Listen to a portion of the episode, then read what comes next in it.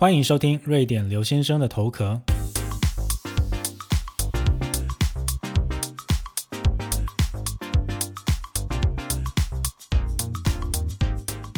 嘿，大家好，欢迎来到今天这一集的节目。现在录音的当下呢，我整个人心情非常的好，感到非常的兴奋，加上是热血沸腾，因为就在刚刚录音之前呢。我国的好手王麒麟还有李阳呢，顺利的拿下了冬奥男子羽球双打的冠军，真的是非常的不容易。那其实今天呢，对于我来讲像是双喜临门一样，因为我所在的国家瑞典死守了零面奖牌非常久的时间，就在今天这个我们夺金牌之前呢，瑞典也顺利的夺下了首两面的奖牌哦。所以呢，呃，瑞典的这个。它是那个直铁饼的冠军和亚军呢，都是由瑞典包办。那顺利的呢，拿下了前两面奖牌，希望后面呢也可以顺顺遂遂的。那其实应该我就是介于两个国家中间嘛，所以两边的赛事呢都要关心一下。但是我发现一个很有趣的事情哦，就是。过去几周，当然这个奥运如火如荼的进行，国际运动场上最高的荣誉之一。然后呢，各国都派出了非常多的代表团。那又加上这一次冬奥，其实有很多很多的风波嘛，所以大家都很关注。可是，在瑞典这边，我发现从媒体啊到整个国家啊，其实那个关注度没有像台湾这么的热衷哦。但是如果我回想一下的话，几个礼拜之前这个欧足赛打得如火如荼的时候，哇，真的是全民疯足球，就是那个感觉是差异很大的。当时感觉就是家家户户都要赶快回家，要守在电视机前面，要看瑞典的这些足球的各种的呃比赛的场次。但是这一次奥运呢，虽然瑞典也是带派出了很大的一个代表团，但是普遍大家对于这件事情的热衷度。确实是没有台湾高的，所以今天呢，在这一集的节目当中，我除了要跟大家讲一些瑞典的一些奥运的一些历史和事情之外，我也想要跟大家探讨一下，就是。全民风运动这件事情在瑞典的情况是怎么样？那其实瑞典呢，它其实是一个体育大国。那到底这个标准是什么？等一下也会在今天的节目当中跟大家讲。那我呢，现在决定呢，把这些闲聊的这些事情哦，我们放到节目的最后再开始。好，那我们马上要进入今天的节目喽。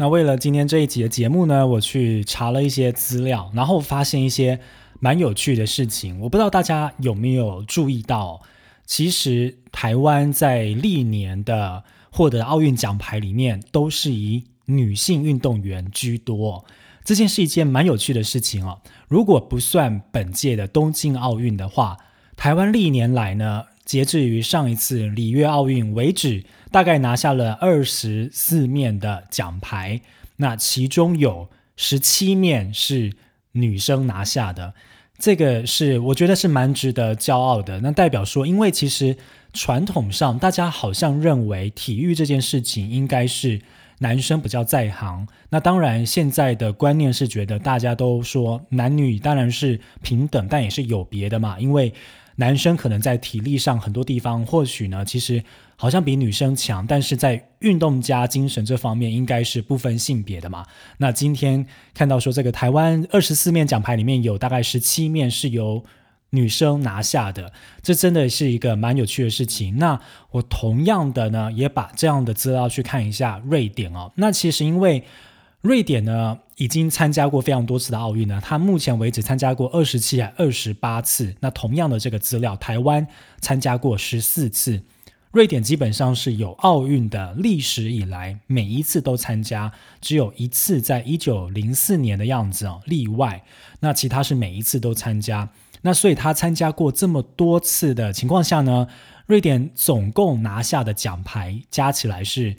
四百九十四面牌。那刚刚说过，台湾是二十四面的奖牌。那当然，这两国的呃体育啊，或者是各种的训练啊、经费啊，一直到说历史都有很大的差别，所以这个没有办法直接的去比哦。那当然，奥运在一开始的时候呢，在很早年的时候，瑞典呢主要还是以男子拿下奖牌为居多，但是呢，一直到最近的大概四五届左右，大部分呢就已经开始追平了，甚至都是女生拿牌比男生还要多的状况。尤其是上一届二零一六年的里约奥运呢，基本上瑞典队几乎是以女子夺牌为主。我记得那个比例很悬殊，但是嗯，其实拿的奖牌数也没有到非常多，但是那个比例是非常明显，就是好像假设十一面好了，大概有九面都是由女子包办的。那我们继续来看奥运这一次冬奥里面呢，瑞典呢派出了大概。一百三十四个选手参赛，台湾派出的六十八人，所以呢，就是将近是台湾的多一倍嘛的状况之下。那目前哦，其实这一次我就一直很好奇，想说为什么瑞典的夺牌的速度这么慢？那后来发现，其实就是因为比赛的赛程啦，瑞典比较。擅长的运动排在后面之外呢，还有一些运动，比如说瑞典的女子足球非常的强，但是是需要很多的小组赛才可以慢慢到看后面才知道说到底谁能够夺牌嘛。目前在今天录录音的这个时间的当下，也就是七月三十一号，瑞典终于拿下了第一面和第二面的奖牌，基本上同时拿下的，就是在男子的铁饼的这个运动比赛方面呢。瑞典拿下的冠军和亚军，那我也大概去查了一下资料。那其实这一次瑞典的奥委会呢，预估这一次瑞典有望拿下八到十二面的奖牌。那如果我们看过去的瑞典这个历史的话，大概过去的四届到五届，平均每一届都是拿大概就是个位数，或者是比个位数再多一点点，可能十二面，或者是平均就是真的是八到十二面之间啊。那因为其实我们也并不是一个非常大的国家嘛，我之前讲过，瑞典人口一千万，那土地面积大小大概是十三个台湾这么大，所以呢，在这样的情况下，瑞典呢，其实在对于体育这件事情其实是很热衷的，但只是说对于奥运这件事情哦，因为我自己觉得奥运这件事情到现在来看来，其实是真的在比各国对于体育资源的益助有多少。以及说对于选手的栽培有多少？那我自己的想法是觉得，瑞典其实传统上它就不是一个这么强调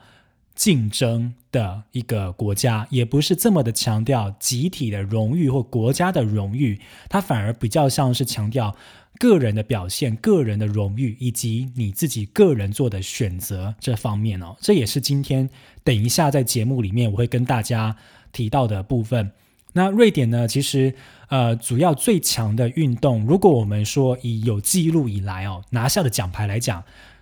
最强的运动前三名是分别是脚力、田径以及马术，所以听起来其实都不是那么啊。当然，田径还蛮热门的啦。可是脚力跟马术这方面呢，我觉得对于台湾人来讲，可能是比较陌生的。那田径，当然，你看，我们今天在瑞典呢，男子组的铁饼拿下了冠军和亚军，就可以证明说，这点呢，瑞典是比较有希望夺牌的。那除此之外，瑞典其实近年来在于游泳啊、自行车，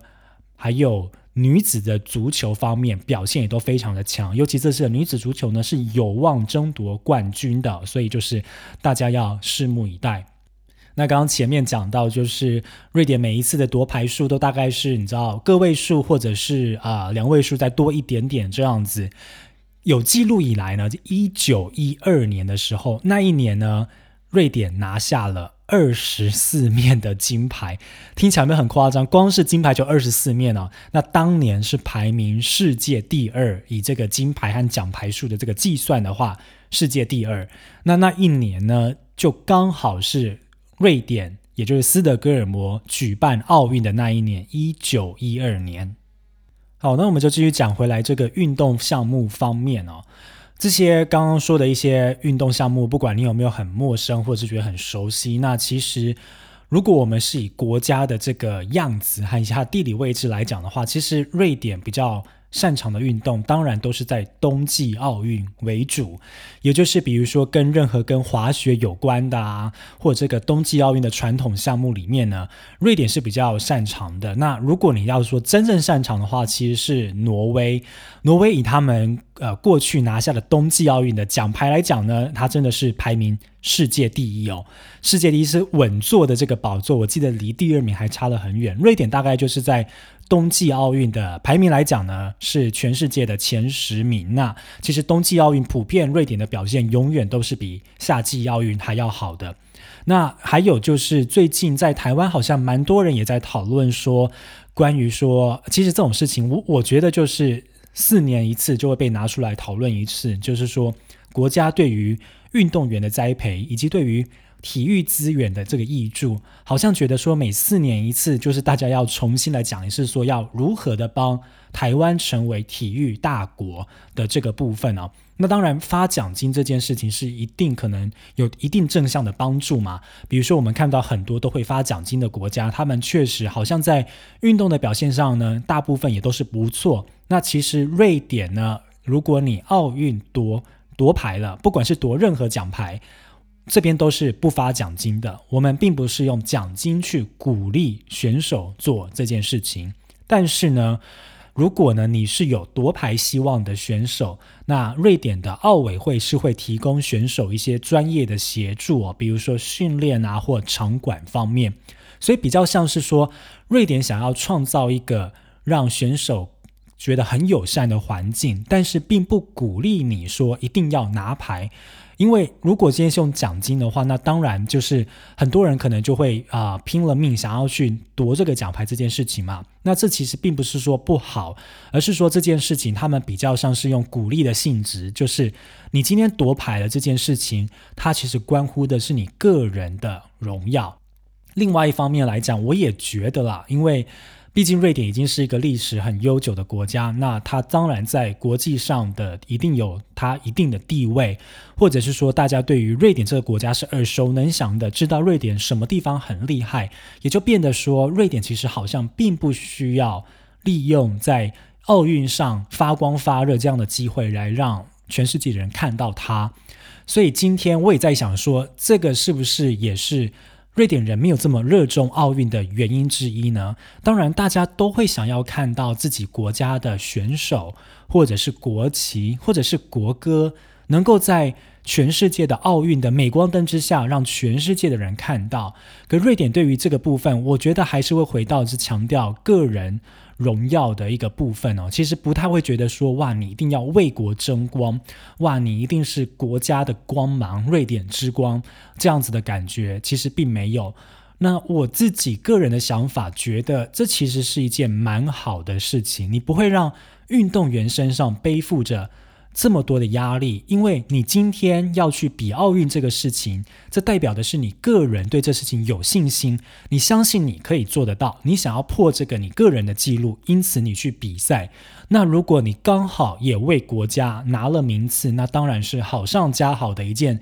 事情嘛。可是同样的，今天当你失败了，国家也不应该要给你这样子的压力，觉得说你为什么国家栽培你。我们还发出了奖金给你，你今天却没有办法帮国家夺下这个荣耀。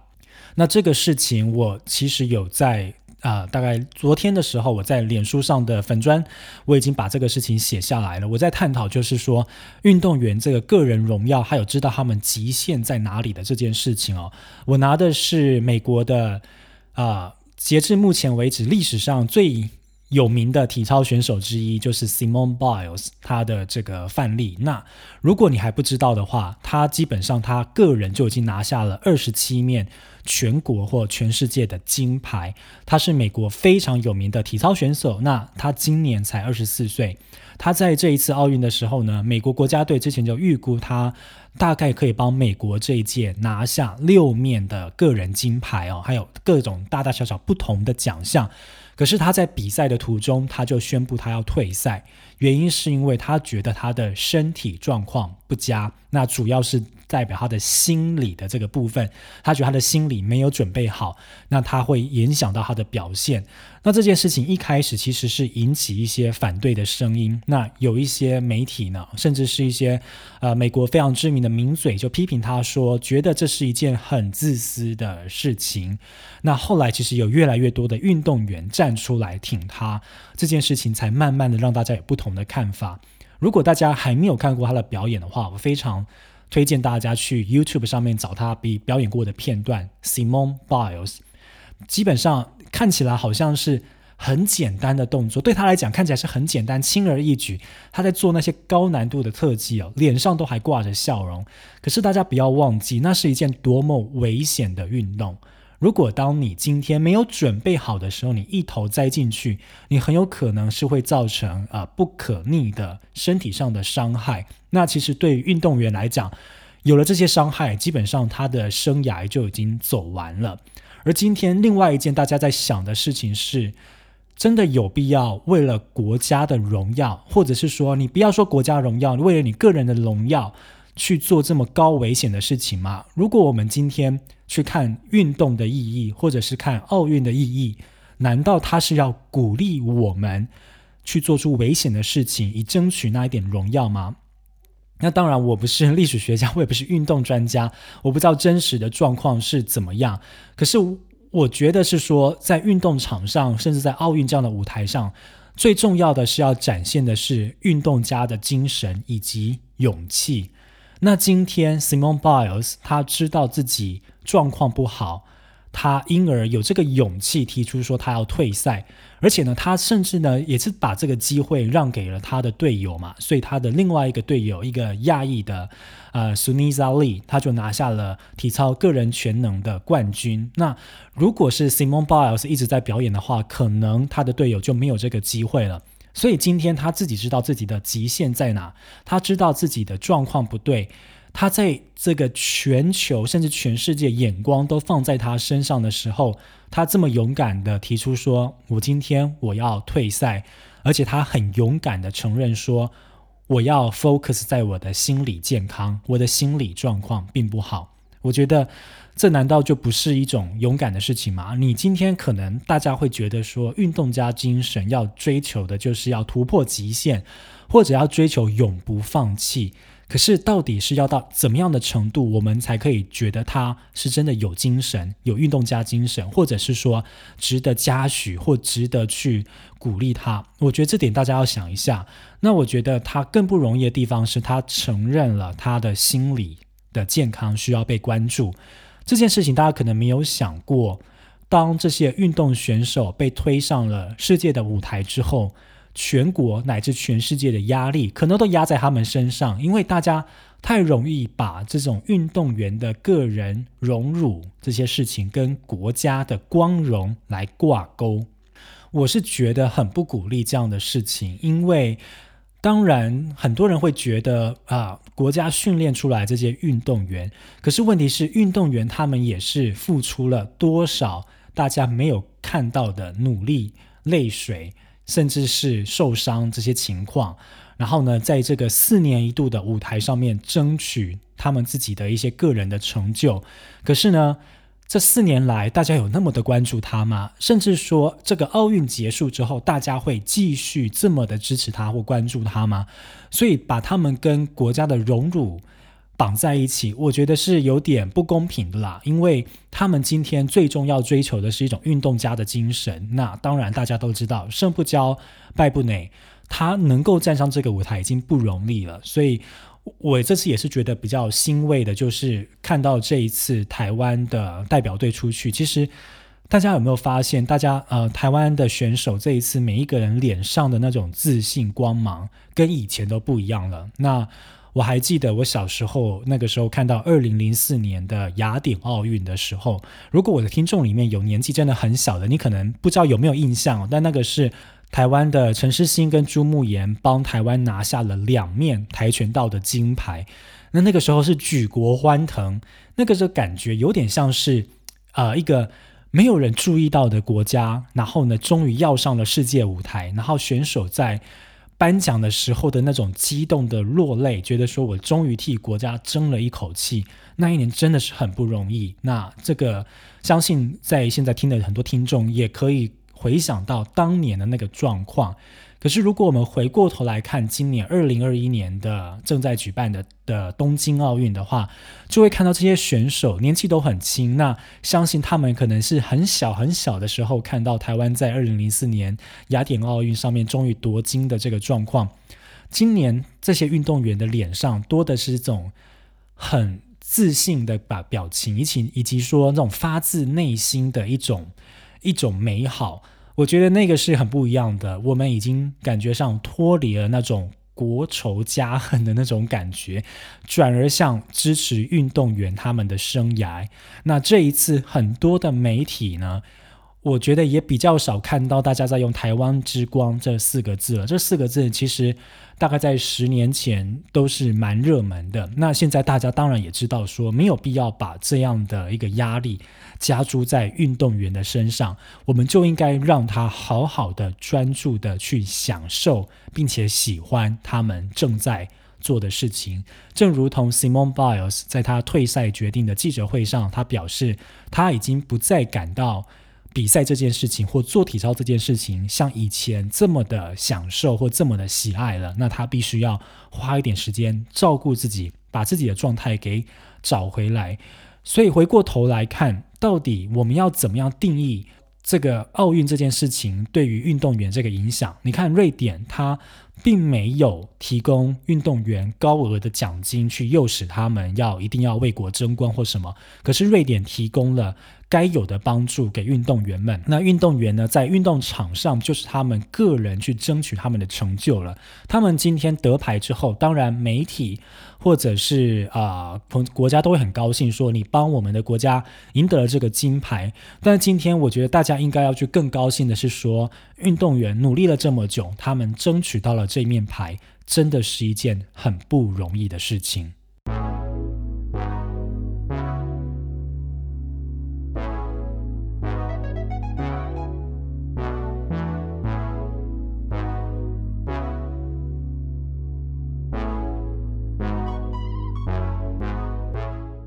今天节目的第二段，想要带大家思考并且探讨一个事情，就是到底怎么样的定义才算是体育大国，以及说如果我们真的要成为体育大国的话，我们到底要付出怎么样的成本，以及投入怎么样的心力，才可以达成这个目标呢？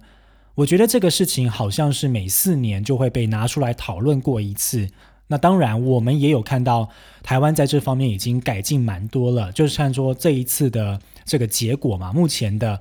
还没有奥运还没有结束，但是目前的奖牌状况已经算是史上最好了。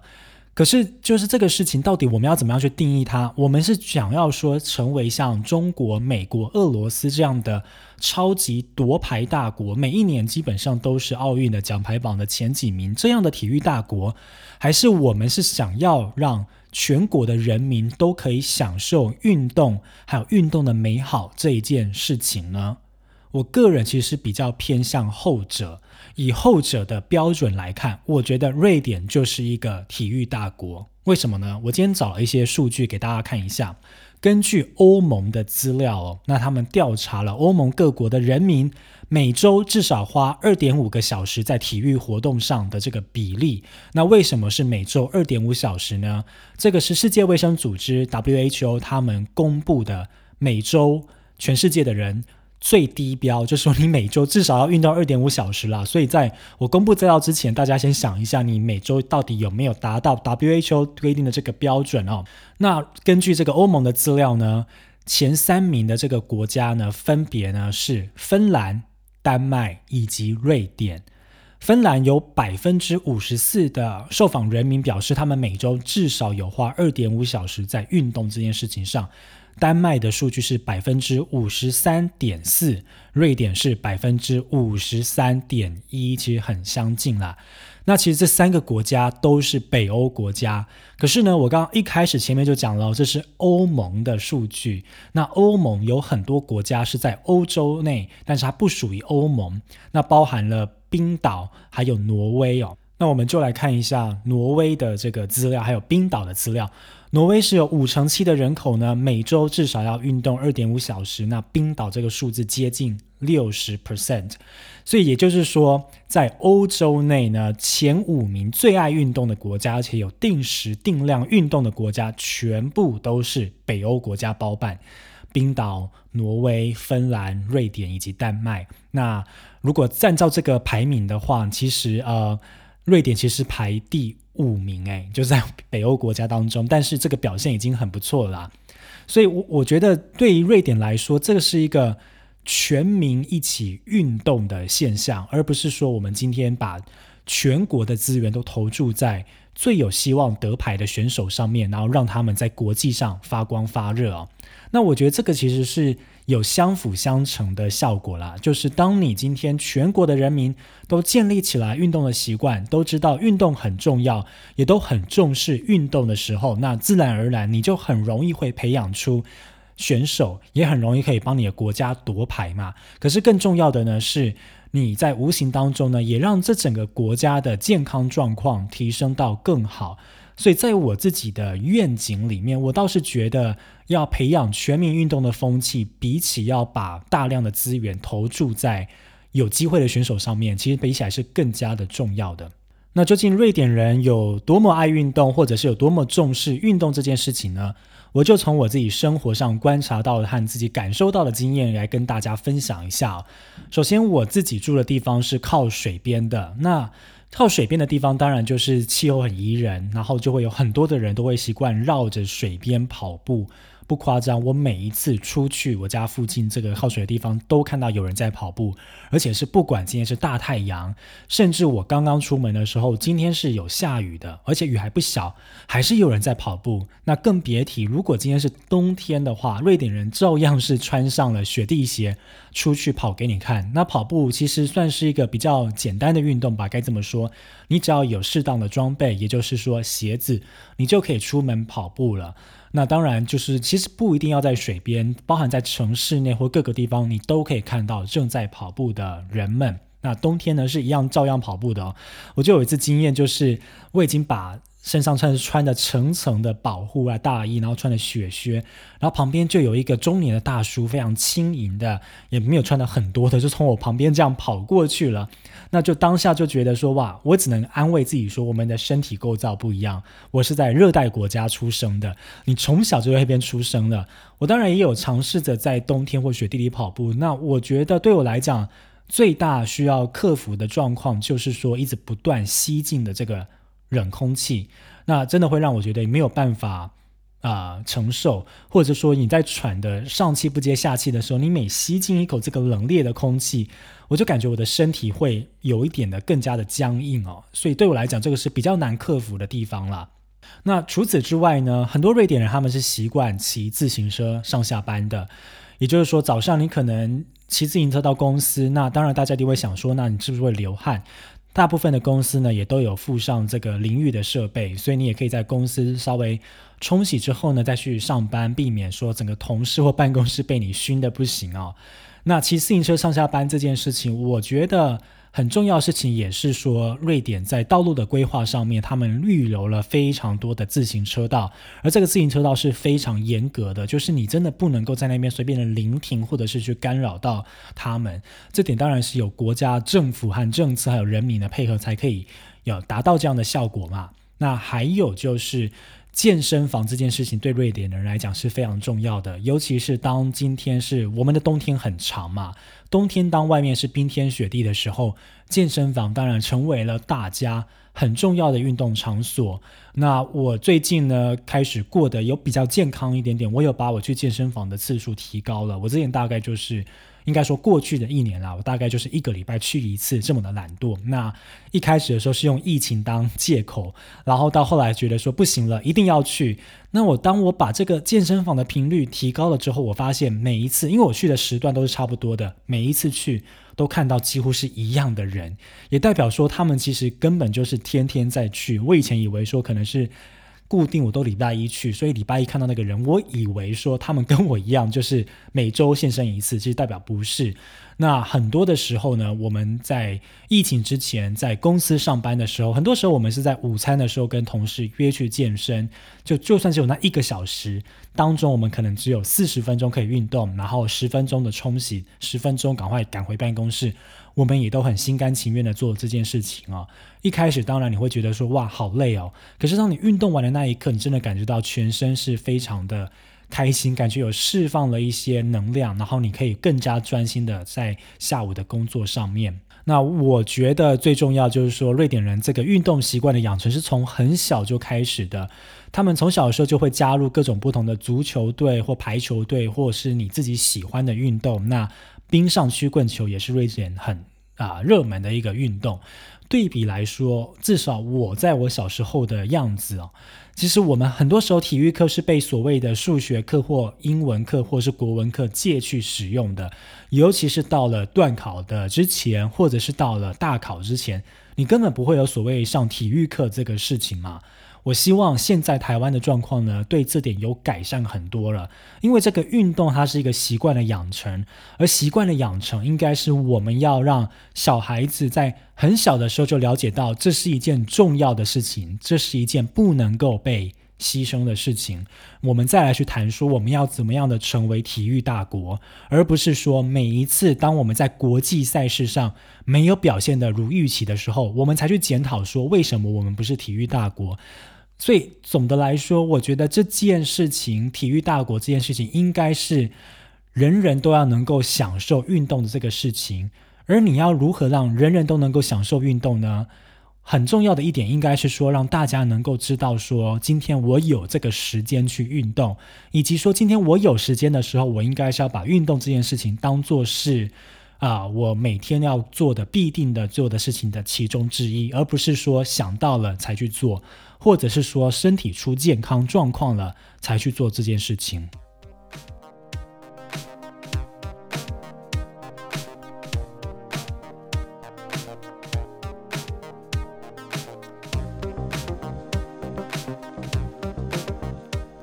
节目的上一集呢，是魁违了一年半之后的首度更新。收到了非常多的人的鼓励以及来信，我感到非常的开心。其实做节目最大的动力就是可以收到大家的反馈，那可以知道说大家对于我节目的内容有哪边是同意的，有哪边是不同意的，这些都是我很有兴趣想要了解的部分。所以也希望大家呢，在听完节目之后呢，如果你有什么想法的话，都可以上 IG 直接用中文搜寻瑞典刘先生找到我，留言给我就可以喽。那基本上留言我都会尽量看，我有时间呢也都会回。那这一次啊，我不知道大家有没有在上一次节目和今天的节目有感觉到跟以往的节目不一样的地方，就是在节目的这个基本上是重要的部分，或者是说节目本文的部分啊，我都把背景音乐给拿掉了。我尝试用比较干净的人声来自直接做节目的播送，而不是说像以前呢。不管是哪一段的节目当中，都一定会有浅浅的背景音乐在背景。那我这一次呢，是决定说要把背景音乐呢放到最后这样闲聊的部分，感觉比较轻松。那在聊真正主题的部分呢，我希望是用很干净的人声的方式来呈现。可是我不知道大家的偏好是什么诶，就是可能有人喜欢，有人不喜欢，但是还是蛮欢迎大家可以留言告诉我你的想法，那我也才知道说怎么样可以让节目的可听性变得更高。那希望大家会喜欢这一集的内容，同时呢，也让我们继续的为台湾的选手以及全世界在奥运场上奔驰的选手们继续加油。我们下次见了，拜拜。